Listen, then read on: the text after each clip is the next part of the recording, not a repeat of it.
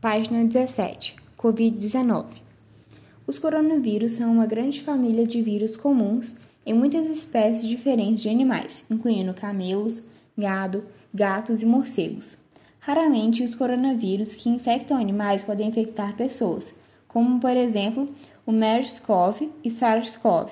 Recentemente, em dezembro de 2019, houve a transmissão de um novo coronavírus, SARS-CoV-2, o qual foi identificado em Wuhan, na China, e causou a Covid-19, sendo em seguida disseminada e transmitida de pessoa a pessoa. A Covid-19 é uma doença causada pelo coronavírus, denominado SARS-CoV-2, que apresenta um espectro clínico variando de infecções assintomáticas a quadros graves.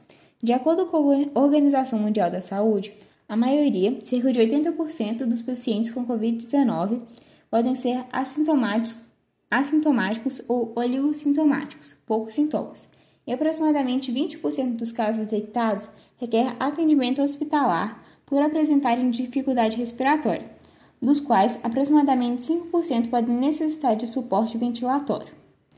Os sintomas da Covid-19 podem variar de um resfriado a uma síndrome gripal, SG, presença de um quadro respiratório agudo caracterizado por pelo menos dois dos seguintes sintomas: sensação febril ou febre associada à dor de garganta, dor de cabeça, tosse, coriza, até uma pneumonia severa, sendo os sintomas mais comuns tosse, febre, coriza, dor de garganta, dificuldade para respirar, perda de olfato, anosmia, alteração do paladar,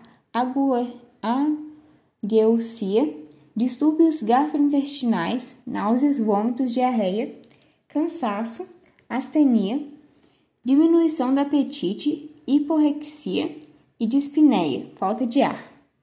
A transmissão acontece de uma pessoa doente para outra ou por contato próximo por meio de toque do aperto de mão contaminadas, gotículas de saliva, espirros, tosse, catarro, objetos ou superfícies contaminadas, como celulares, mesas, talheres, maçanetas, brinquedos, teclados de computador, etc. As vacinas contra a Covid-19 que estão sendo estudadas na produção de uma vacina eficaz contra o SARS-CoV-2 têm sido intensa. Os pesquisadores estão utilizando várias tecnologias. Algumas delas nunca foram usadas em vacinas anteriormente.